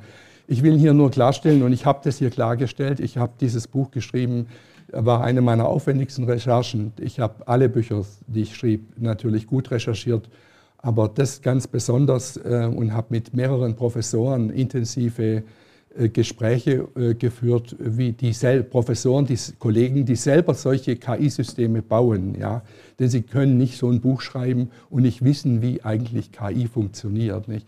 Und wenn dann jetzt so die Frage ist, ja, haben die Bewusstsein und äh, sind die quasi auf gleicher Augenebene? Und da war es ganz wichtig natürlich zu wissen. Und die Antwort ist, jetzt müssen Sie mir es glauben oder Sie lassen es bleiben. Die haben natürlich kein Bewusstsein, die haben keinen eigenen Willen, die haben auch keine Gefühle. Allerdings können die höchst entwickelten KI-Systeme so tun, als hätten sie Gefühle. Auch Roboter können mit der Körpersprache ihnen den Eindruck vermitteln, als hätten sie Gefühle, weil sie entsprechend programmiert sind. Ja. Das, nennt, das ist eben das, was, was, die, was dann oft die Laien vor allem so stutzig macht. Da ist doch jemand, das ist doch eine Person, das ist doch ein Subjekt, was da mit mir spricht. Nein, ist es nicht, das ist eine Maschine. Und diese Maschinen bestehen aus übereinander liegenden Schichten von Rechenknoten. Es sind große Rechenmaschinen, aber ganz besondere. Ich will die jetzt nicht so einordnen, naja, es sind halt irgendwelche Maschinen. Es sind hochaufwendige Rechenmaschinen, Rechenknoten, Chips, die in, in, in, so Layers, nennen die das, die Fachleute, in so Schichten angelegt sind. Und da sind zum Beispiel 64 Schichten übereinander. Das ist wie so eine digitale Lasagne. Und die oberste Schicht ist die Eingabeschicht. Da müssen Sie, wenn der Computer erstmal nicht gefüttert ist, kann der gar nichts. Der, der steht da stotzdumm. Also müssen Sie den erstmal mit Informationen füttern. Zum Beispiel im Falle eines, einer, einer, Text, äh, einer, einer generativen Text-KI füttern Sie den mit Texten. Und zwar mit Texten, die Sie vorher digital umformuliert haben. Also Sie können nicht da einfach mit der Schreibmaschine irgendwo, sondern die müssen praktisch die digital transformierte Texte der obersten Schicht füttern. Und jetzt passiert Folgendes. Jetzt werden, wird die Maschine zerlegt, die, das Material, mit dem sie gefüttert wurde, in ihre Einzelteile, in Tokens nennt man das. Also in sinnvolle Einzelteile und sie berechnet, sie gibt jetzt diese eingefütterten Sachen durch, die Schichten durch, durch die verschiedenen Layers durch ja, und setzt diese Einzelteile miteinander in Verbindung. Und zwar nach Wahrscheinlichkeitsgesichtspunkten ihres Zusammenhangs. Was gehört zu ihm? Wie wird welcher Satz begonnen und wie wird er zu Ende geführt? Welche Begriffe gehören zu was? Ja, das, kann, das macht die Maschine. Die setzt also das gefütterte Material, was digital vortransformiert sein muss, setzt die, die, zerlegt sie und setzt die Einzelteile in Beziehung zueinander. Und die unterste Schicht ist die Ausgabeschicht. Ja. Und die, die Rechenoperationen, die zwischen diesen Rechenknoten stattfinden, in die haben die Konstrukteure selber keinen direkten Einblick. Das nennen die einfach Blackbox, das sagen die. Das sind die Hidden Layers. Hidden heißt verborgen. Hidden. Ja. Das sind die Hidden Layers. Ja. Jetzt ist so, was unten rauskommt, wenn Sie jetzt der Maschine einen Auftrag geben, sage, schreibe mir ein Gedicht, so wie Goethe Gedichte geschrieben hat, müssen Sie natürlich vorher gefüttert haben. Da muss auch Goethe dabei gewesen sein. Ne? Ja.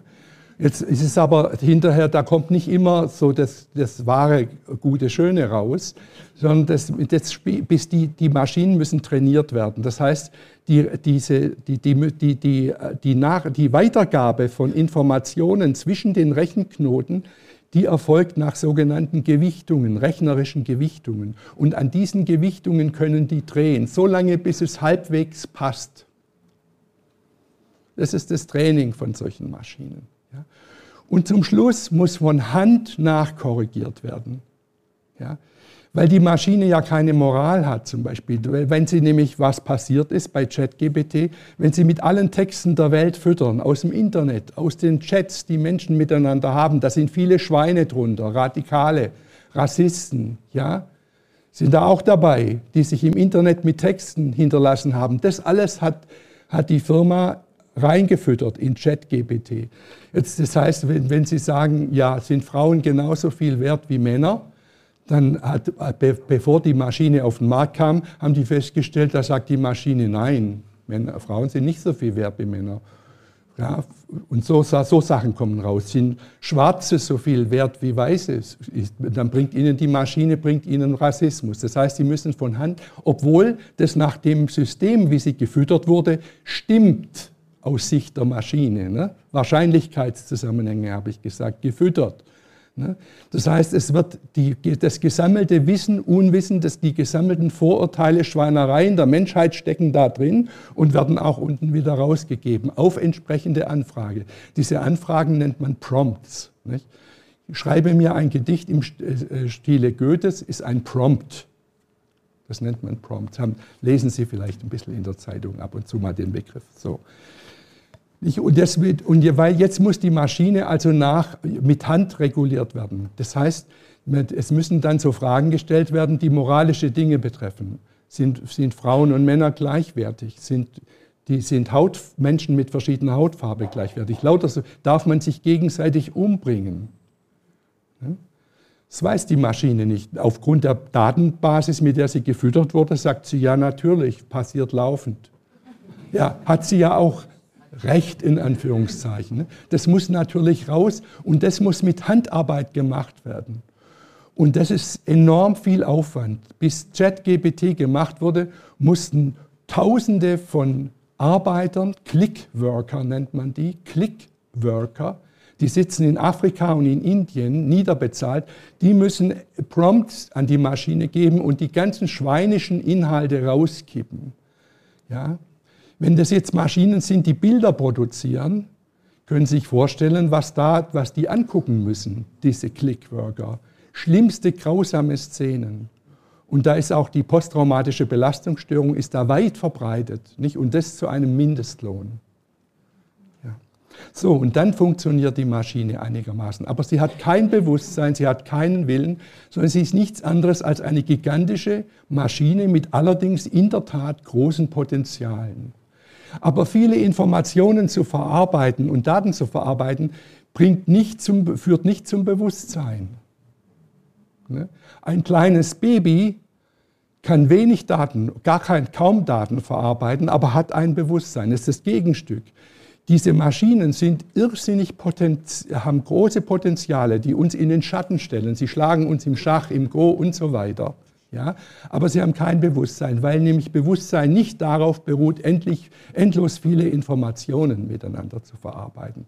Bewusstsein ist eine eigene Qualität. Diese Maschinen können sehr, sehr gut sein, wenn sie sauber gefüttert sind. Nicht? Und wir haben in Baden-Württemberg eine Firma, die das macht. Aleph Alpha heißt die. Die sitzt in Heidelberg. Aleph Alpha. Und die produziert für die Landesregierung hier in Stuttgart KI-Programme. Und zwar füttern die zum Beispiel mit allen Gerichtsurteilen und juristischen Vorschriften, die es gibt, seit äh, auf der juristischen Szene. Alle Gesetze, alle Gerichtsurteile, alle Kommentare sind da reingefüttert sodass die Landesregierung, wenn sie ein neues Gesetzesvorhaben auf den Weg bringen muss, muss sie natürlich immer gucken, passt es zu bestimmten oder kriegen wir gleich Ärger, weil, das, weil irgendeine neue beabsichtigte Verordnung mit drei anderen äh, äh, kollidiert. Ne? Und dann kriegen sie es um die Ohren geschlagen im Parlament. Nicht? Und damit das nicht passiert, kann man KI benutzen, nicht? wenn sie sauber gefüttert ist und gut trainiert ist. Und das gilt auch für die Medizin. Wenn wir diese Systeme füttern mit sauberen Informationen, mit peer-reviewed empirischen Wissenschaftsarbeiten, dann haben die natürlich einen gewissen Wert. Hm? Allerdings, also wir können sie in Justiz, in der Medizin zum Beispiel einsetzen. Allerdings muss sichergestellt sein die Verantwortung. Das heißt, wir dürfen nicht, und das ist, darum geht es jetzt, dass wir, und das habe ich auch hier ausgeführt, und das sagen auch viele andere, allerdings stehen die im Schatten, weil die großen Firmen sagen, um Gottes Willen keine Regelungen, sonst, sonst gehen wir, kommen wir nicht zu euch. Die drohen dann. Ne? Wir lassen Europa links liegen. Drohen damit. Wir sollen Angst kriegen. Wir sollen Angst kriegen. Wir werden abgehängt. Ne? Und die dummen Journalisten schreiben das auch. Wir werden abgehängt, ne? schnellstens mitmachen ne? bei diesem Tanz ums goldene Kalb. Nicht? So als hätte die, die Entwicklung von Automobilen Schaden genommen daran, dass es eine Straßenverkehrsordnung gibt, Regelungen. Ne? Ganz schlecht für Daimler-Benz, ne? dass man bei Rot halten muss. Ne? Ganz schlecht. Porsche. Ne? Ja, ne? Unsinn. Also Das heißt, wir müssen sicherstellen, dass die, wer hat die Verantwortung, dass diese Maschinen nicht autonome Prozesse steuern, sondern dass immer ein Mensch am letzten Mal äh, draufschaut. Nicht? Also ich kann Symptome eingeben, die ich bei einer Patientin oder beim Patienten habe und kann die KI mir Vorschläge machen lassen. Ne?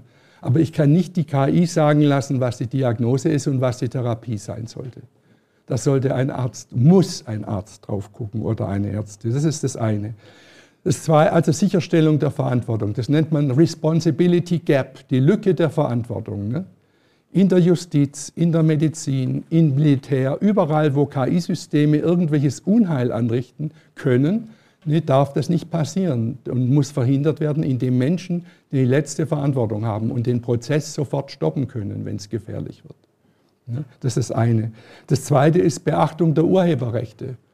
Nicht laufen jetzt riesige Prozesse und ich hoffe, dass die Firmen, die diese KI-Systeme so wild produziert haben, jetzt auch kräftig zur Kasse gelassen werden, weil diese Fütterung mit weltweiten Texten und Bildern wurde unter Missachtung aller Urheberrechte gemacht.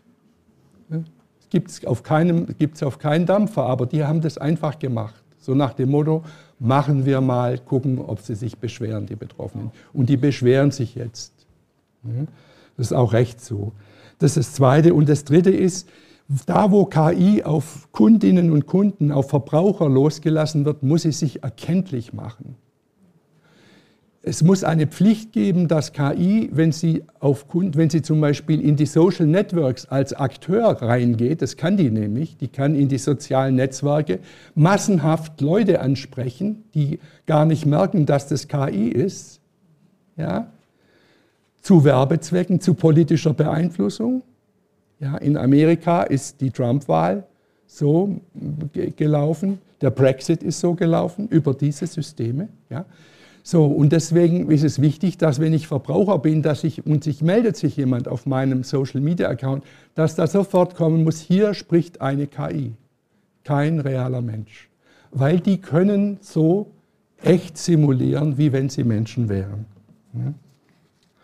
Die Vorstellungen der Konzerne sind völlig anders.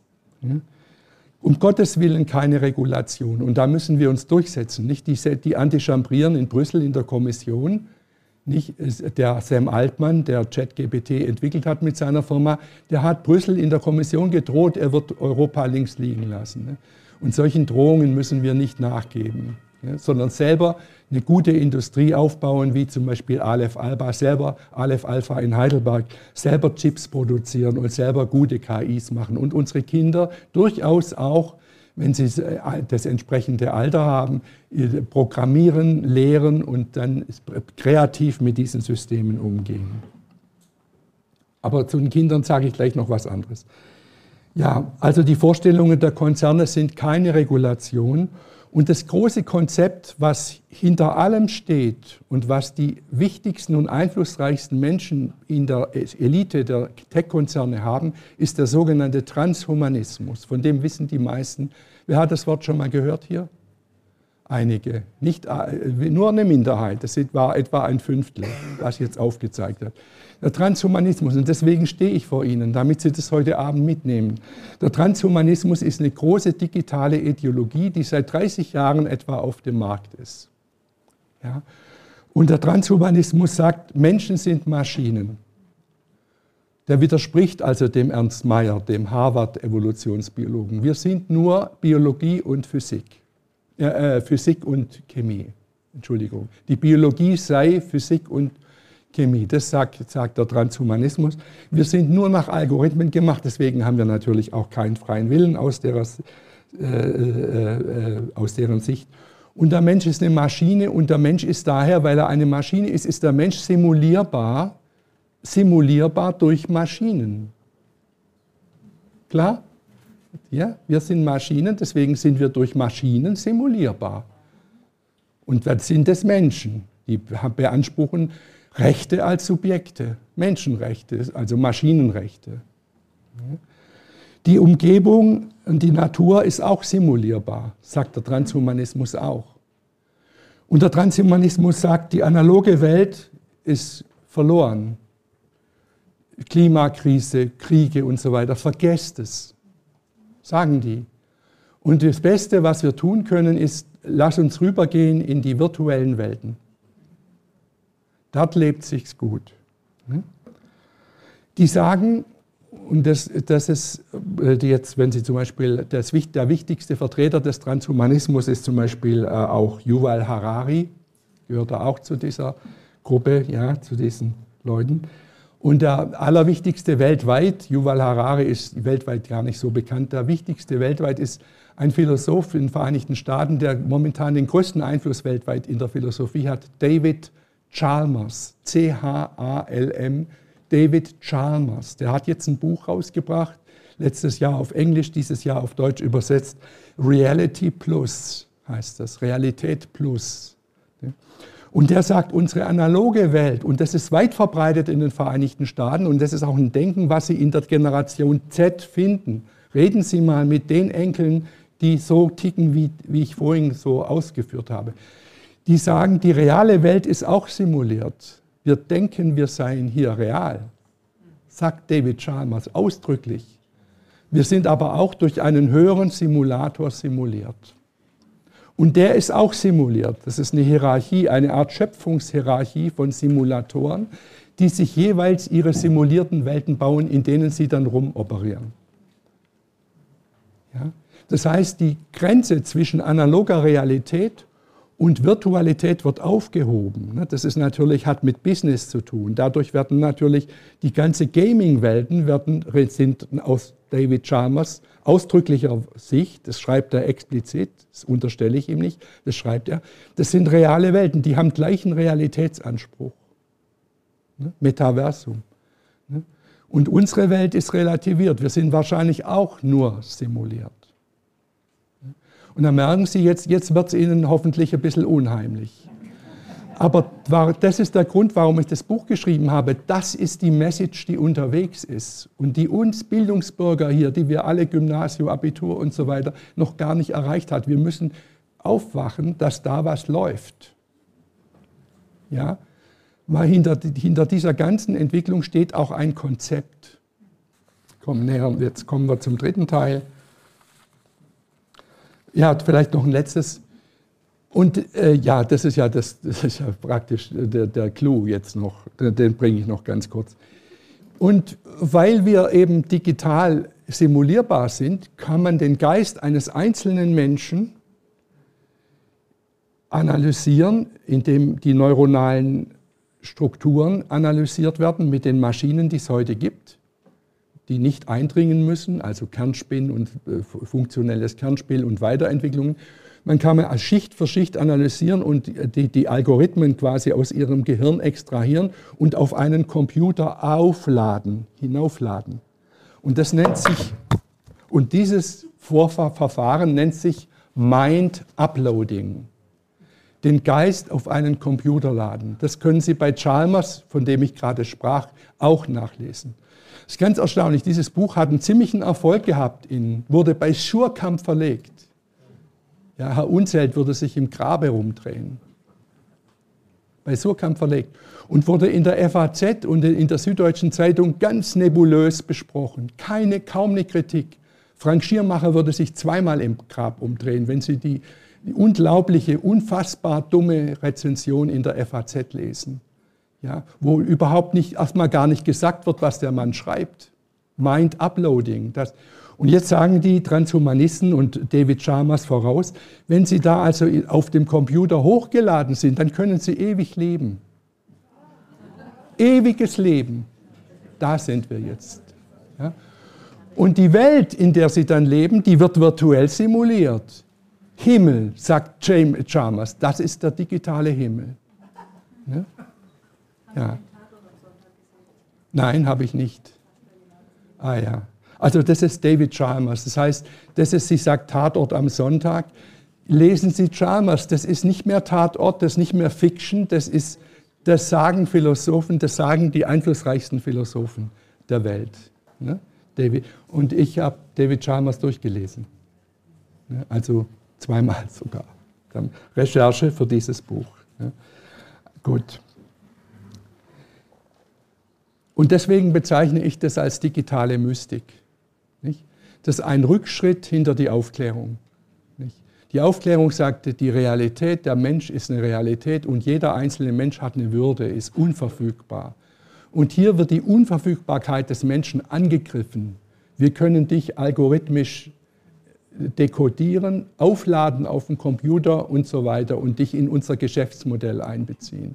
Das ist ein Rückschritt hinter die Aufklärung. Und deswegen war ich so entsetzt, dass Süddeutsche Zeitung und FAZ dieses Buch so im, es gibt einen Philosophen-Podcast, der sehr, war sehr gut, der hat das Buch äh, in der Luft zerrissen, den Chalmers. Nicht? Also es ist unfassbar, was sich da abspielt und was wir wahrnehmen müssen, was, weil das sind die Geschäftsmodelle, die momentan laufen. Ne? Ich komme zum dritten und letzten Teil meines Vortrages was bedeutet das, diese digitale Zeitenwendung jetzt für, äh, für den Menschen aus ärztlicher Sicht? Ne? Und ich äh, kann jetzt da auch das nur äh, wirklich raffen, raffen nicht. Ich will ganz kurz in die Kindermedizin gehen. Ich habe schon vorhin angesprochen, die Ablenkung, die, ich will so ein paar Punkten rausholen. Ne? Ich kann jetzt nicht die Welt erklären hier heute Abend, aber ich will so ein paar Punkte beleuchten. Und die Ablenkung erwachsener Bezugspersonen vom Baby oder vom Kleinkind durch das Smartphone. Da gibt es einige Forschung jetzt inzwischen schon dazu. Die ungeteilte Aufmerksamkeit wird zerstört. Das Kind kriegt laufend mit, dass es noch was anderes gibt, was wichtiger ist. Ich meine, es gibt viel anderes, was auch wichtig ist neben dem Kind, aber in dem Moment, wo ich mich dem Kind zuwende, sollte ich eine ungeteilte Aufmerksamkeit haben, so wie mit meinem Gesprächspartner, mit dem ich mich zum Essen treffe. Weil sich das einfach schlecht anfühlt, wenn jemand dir das Gefühl gibt, also ich sitze jetzt zwar mit dir hier am Tisch, aber ich habe noch andere wichtige Sachen, die eigentlich wichtiger sind als du hier. Und das ist für ein Kind eine Erfahrung, die noch viel existenzieller ist, ne? weil wir können uns als Erwachsene aufregen und sagen, mit dem treffe ich mich nicht mehr. Das kann das Kind nicht. Ne? Das Kind ist ausgeliefert den wenigen Bezugspersonen, die es hat. Nicht? Und es gibt eine, also die interaktive Interaktionen nehmen äh, ab bei, bei, Bezugspersonen, die hier sehr stark mit dem Smartphone, mit Interaktion mit dem Kind, die Resonanz, die Spiegelung, die das Kind braucht. Hm, ich habe ein eigenes Buch darüber geschrieben, dass das Selbst des Kindes entstehen muss durch Resonanzen und Spiegelungen, die es in den ersten Lebensmonaten und Jahren bekommt. Die verbale Ansprache nimmt ab. Ne?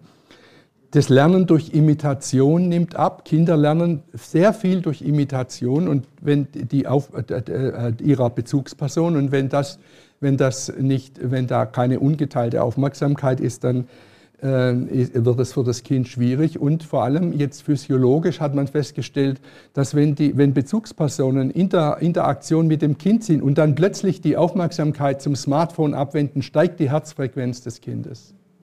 Das Kind kommt in Stress. Ganz, ich lasse das jetzt mal so stehen. Digitale Endgeräte in Kita und Grundschule. Ja. Der Körper des Kindes ist eine Ressource für Intelligenz, das, ver, das vergisst die ganze Digitech-Industrie. Die, die sagen, ja, wir, die Kinder können doch da wischen, da lernen sie die Welt kennen. Das Kind lernt die Welt vor allem kennen, das Kleinkind lernt die Welt vor allem durch die Interaktionen kennen, die sein, kind, die sein Körper mit der realen Welt macht. Eine, eine kognitive Überzeugung, Gewissheit, was, was Gravitation ist, kriegt das Kind dadurch, dass es hinfällt und wieder aufsteht. Eine kognitive Gewissheit über Geschwindigkeit kriegen Kinder durch Rennen. Eine kognitive Gewissheit, was Widerstand ist, kriege ich dadurch, dass ich als Kind mich balge mit den anderen. Ja, ringen. Eine kognitive Gewissheit, was Zahlen sind, kriegen fast alle Kinder durch das Anschauen und Abzählen ihrer Händchen, bei denen wir, wo die Erwachsenen dabei helfen. Also das heißt, der Körper ist die Ressource für Intelligenz und das ist auch ein Forschungsgebiet. Das nennt man Embedded oder auch Embodied Cognition. Embedded Cognition oder auch Embodied Cognition, so wird dieses Forschungsfeld genannt, was sich damit beschäftigt, dass Kinder vor allem intelligent werden durch die Interaktionen zwischen ihrem Körper und der realen Welt. Und das wird durch diese digitalen Endgeräte weggenommen. Momentan krieg, hat es die Digitalindustrie geschafft, in die Kitas diese Tablets reinzudrücken. Große Träger von Kitas bundesweit, ich will jetzt keine Namen nennen, ich kenne die, ja, drücken die, die, die, die Erzieherinnen müssen die verwenden und sagen mir bei Fortbildungen, die ich für Erzieherinnen mache, Herr Bauer, es ist schrecklich, wir, wir werden gezwungen, diese Geräte den Kindern zu geben, obwohl wir wissen, dass es nicht gut ist. Warum ist es nicht gut? Weil es einer Entdinglichung, einer Entkörperlichung der Kindheit Bahn bricht. Und die, körperlich, die Verkörperung des, der Kindheit ist wichtig für die Entwicklung von Intelligenz. PISA hat gezeigt, dass Schulen, die ein hohes Maß an Durchdigitalisierung ihres Unterrichts haben, schlechtere Ergebnisse haben. Die Digitalindustrie sagt den Schulen genau das Gegenteil.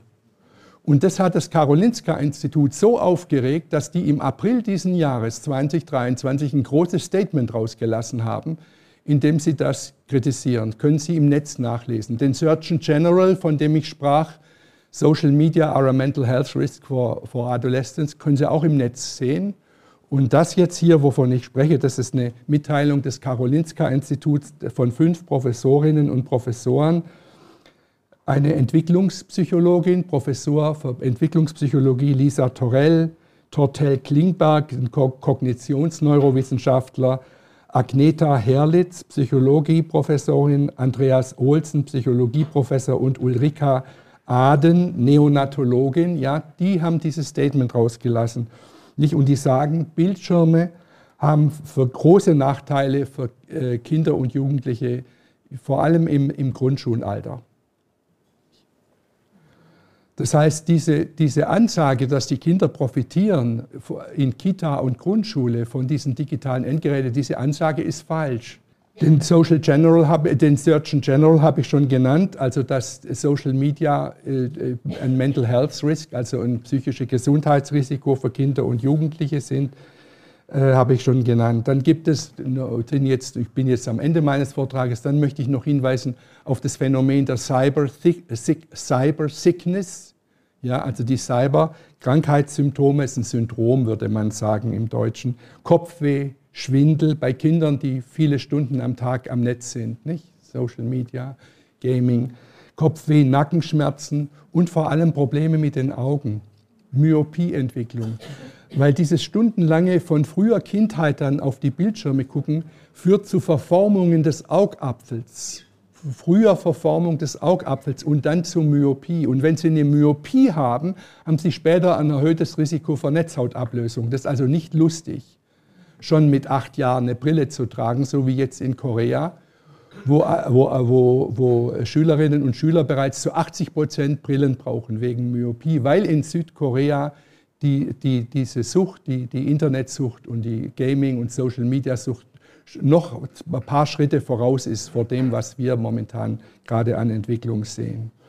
Zum letzten Punkt, zu dem ich kommen möchte, ist, äh, in der Medizin jetzt selber, das war Kinder- und Jugendmedizin, Störung des Arzt-Patienten-Verhältnisses.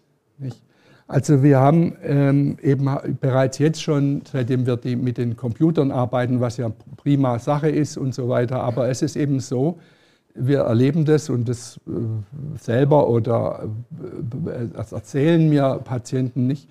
Die Frau geht beim Frauenarzt rein, die Helferin sagt, kann ich die Frau so und so reinlassen? Ja, sagt der Doktor, tippt noch den Befund von der Vorpatientin ein, nicht? Und dann taucht die auf, die Patientin. Ja, setze sie sich schon mal, sagt der Kollege, ne? Und ist noch voll da, ne?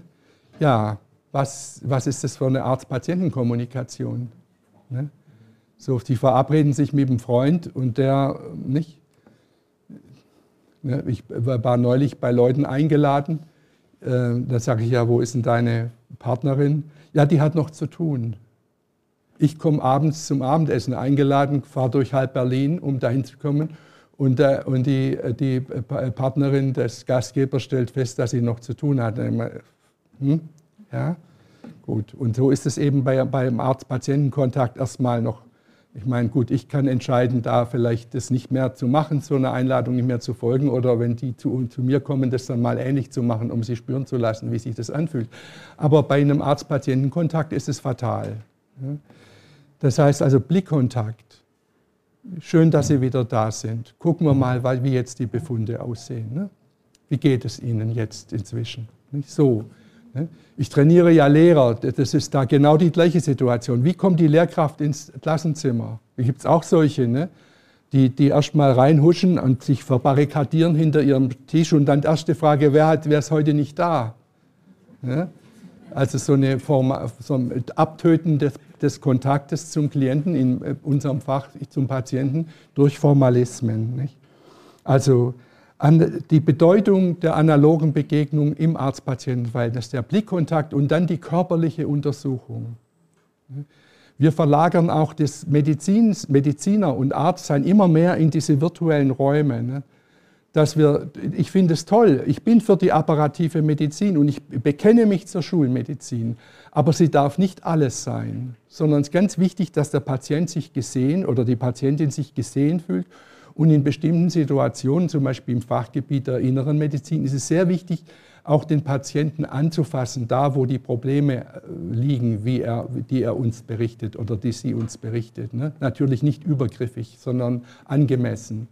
Dieser Kontakt ne, ist sehr wichtig. Ne? Da haben wir auch eine Entkörperlichung, eine Gefahr der Entkörperlichung. Ne? Vertrauen, Adherenz zur Therapie, nicht? will ich doch. Ich will doch, dass der Patient oder die Patientin ihren Lebensstil verändert, gesünder lebt. Aber vorhin schon gesagt, die meisten Krankheiten haben damit zu tun, mit Lebensstilfaktoren.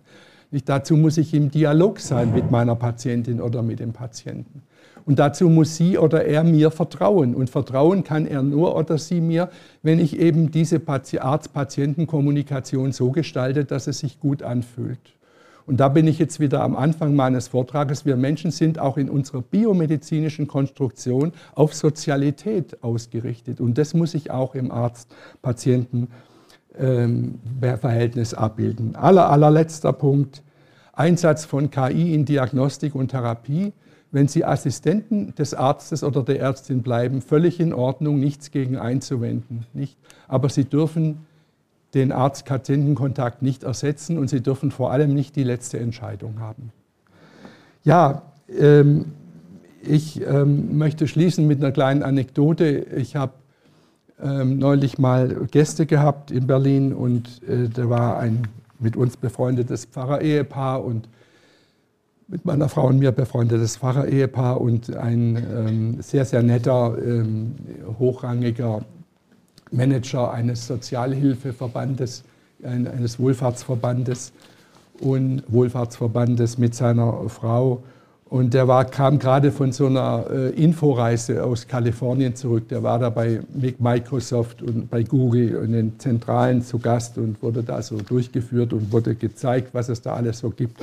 Und der war ganz beseelt, ja, der, der war ganz, äh, hatte kaum noch Bodenkontakt, so berauscht war er von diesen neuen äh, und, und, ich habe dann so ein bisschen äh, gegengefragt, ja, und es sei doch toll, ähm, es sei doch viel schöner, wenn ich, wie ich, sagt er, wenn ich in einem Krankenhaus liege, einen freundlichen Roboter zu haben, der mich pflegt, anstatt eine missgelaunte brandenburgische Krankenschwester.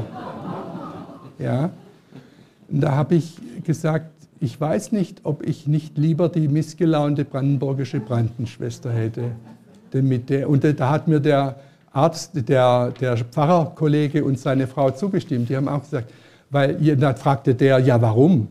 Ja, weil ich mit der ins Gespräch kommen kann und äh, weil es Realität ist und nicht simulierte Realität. Ne?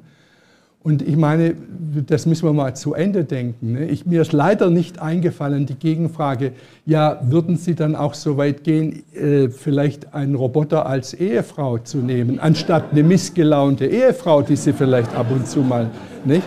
Also wenn wir das konsequent zu Ende denken, dann erleiden wir auf ganzer Linie Realitätsverlust. Und mit dieser kleinen, mit diesem nachdenkenswerten Anstoß, nicht Kinder, nicht was denn Kinder sind oft so schwierig. Ich bin Vater und Großvater. Ne? Manchmal könnten man die Kinder an die Wand klatschen, wenn sie, wenn sie sich nicht, äh, wenn sie, wenn sie nicht mitmachen. Nicht? Ja, sollten wir vielleicht, ähm, ja, nicht? Sollten wir es vielleicht mit Roboterkindern äh, und die anderen irgendwie entsorgen? Ne? Nein, ich glaube, wir sollten das bleiben, was wir sind. Wir sollten Menschen bleiben und wir sollten Spaß daran haben, uns auch mit den Schwierigkeiten unserer Mitmenschen auseinanderzusetzen. Vielen Dank.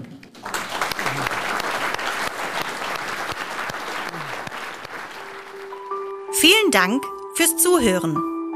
Anregungen und Fragen zur heutigen Folge können Sie uns gerne über unsere E-Mail-Adresse pressestelle.ev-akademie-boll.de oder über Instagram oder Facebook zusenden. Wir freuen uns, wenn Sie beim nächsten Mal wieder dabei sind. Abonnieren Sie gerne unseren Podcast. Herzliche Grüße aus der Evangelischen Akademie Bad Boll.